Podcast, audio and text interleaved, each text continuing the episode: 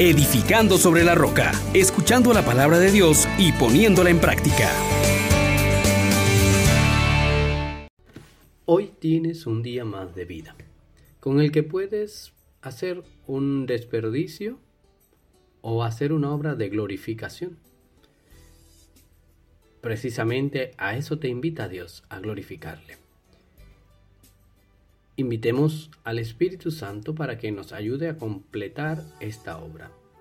Oh gran poder de Dios, enciéndenos en tu fuego el amor. Oh Espíritu que vienes de lo alto, llénanos de Dios. Oh Espíritu, óleo santo, úngenos en el amor.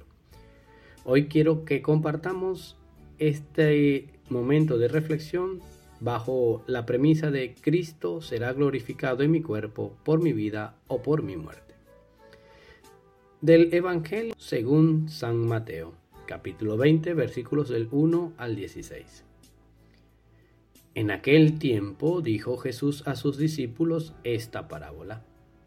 El reino de los cielos se parece a un propietario que al amanecer salió a contratar jornaleros para su viña Después de ajustarse con ellos en un denario por jornada, los mandó a la viña.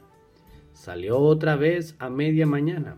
Vio a otros que estaban en la plaza sin trabajo y les dijo, Vayan también ustedes a mi viña y les pagaré lo debido.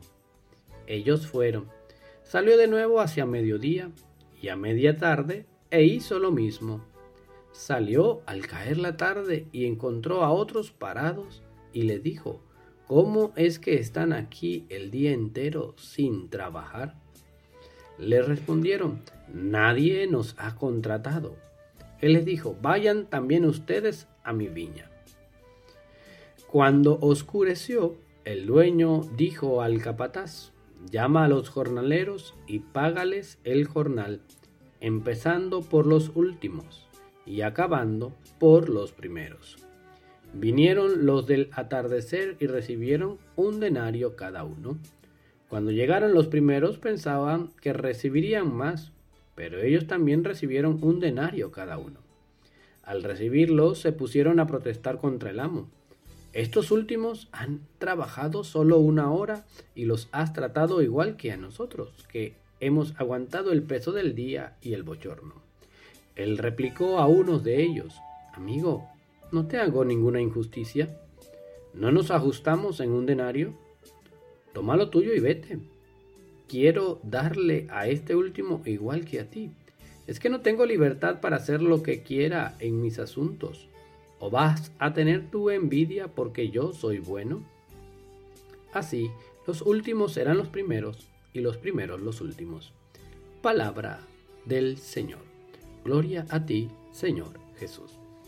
Pues sí, mi hermano, este texto nos confronta muchísimo, porque en un principio pareciera que hay un acto de injusticia por el amo, pero miremos más bien una serie de situaciones que nos van a ayudar a entender otra realidad, pero también, sobre todo, nuestra actitud ante la vida.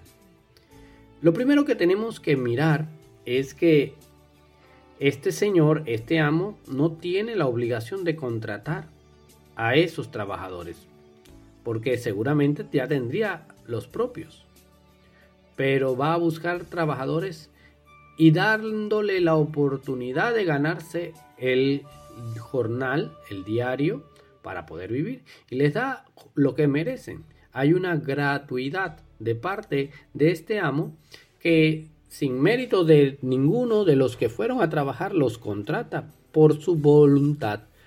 Él es quien decide, Él es quien ofrece.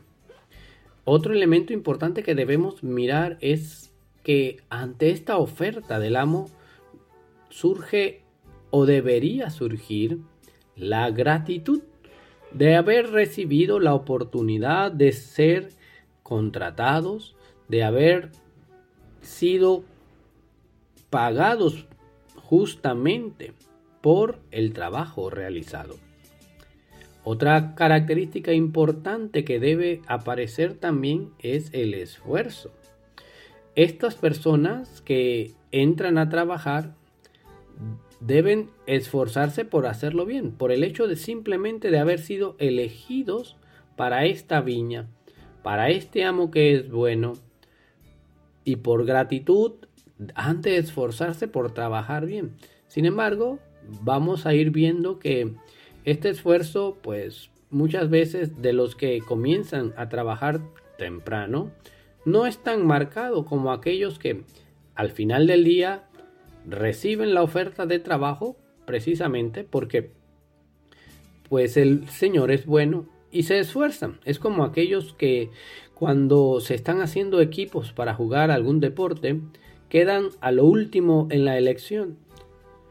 Y si son elegidos, se esfuerzan muchísimo para pagar de alguna manera el haber sido elegidos y no el de haber sido excluidos. Otro asunto que surge a la luz de este texto es la envidia de aquellos que pensaban que merecían más. Pero recordemos lo que el amo les está diciendo. Yo no les hago injusticia, ya hemos quedado en un denario y se los estoy dando.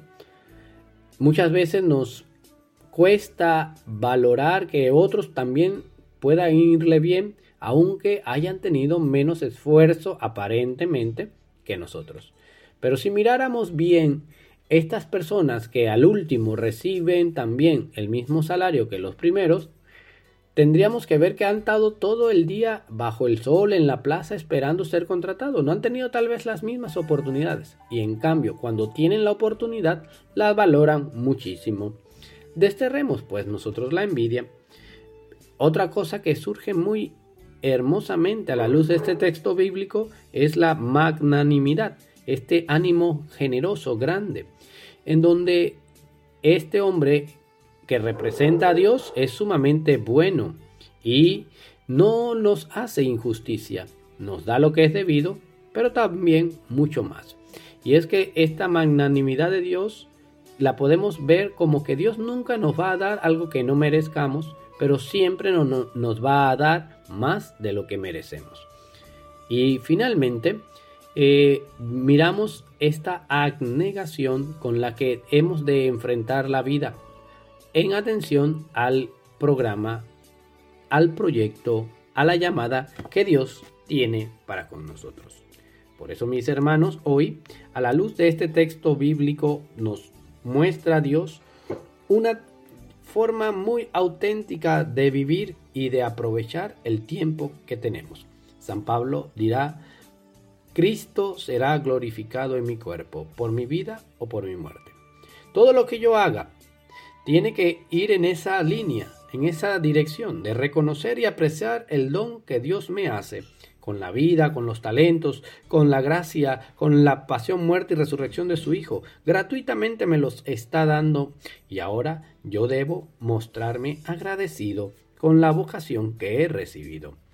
Con esta llamada de la santidad, de glorificar a Dios y que todo lo que haga vaya en esa dirección. Por tanto, he de esforzarme para servir con fidelidad, no con pereza, no con holgazanería. Al contrario, debo desterrar también toda envidia, todo aquello que no agrada, todo aquello que busca el mal del otro. Esta es la llamada que Dios nos hace. Y también aprendiendo de su magnanimidad, podamos ser generosos aunque no lo merezcan los demás. Y por tanto, que yo pueda ser abnegado te invito, querido hermano, que en este día que Dios te está regalando, pues seas honesto y reconozca que muchas cosas que tienes, como dice San Pablo, que tienes que hayas merecido, que no hayas recibido ya gratuitamente de Dios. Lo segundo, te invito a que des gracias por todas las bendiciones que Dios te está dando, tanto espirituales, materiales, y todo lo que Dios está haciendo en tu vida, lo que ya ha hecho y lo que seguirá haciendo. Desecha toda pereza, queja, envidia y disfruta de la vida sirviendo a los demás, haciendo pequeños sacrificios. Para que también, como Cristo dice, quien quiera ser mi discípulo, niéguese a sí mismo, tome su cruz de cada día y sígame. Y así podremos entonces glorificar a Dios con nuestros cuerpos, ya sea por nuestra vida o por nuestra muerte.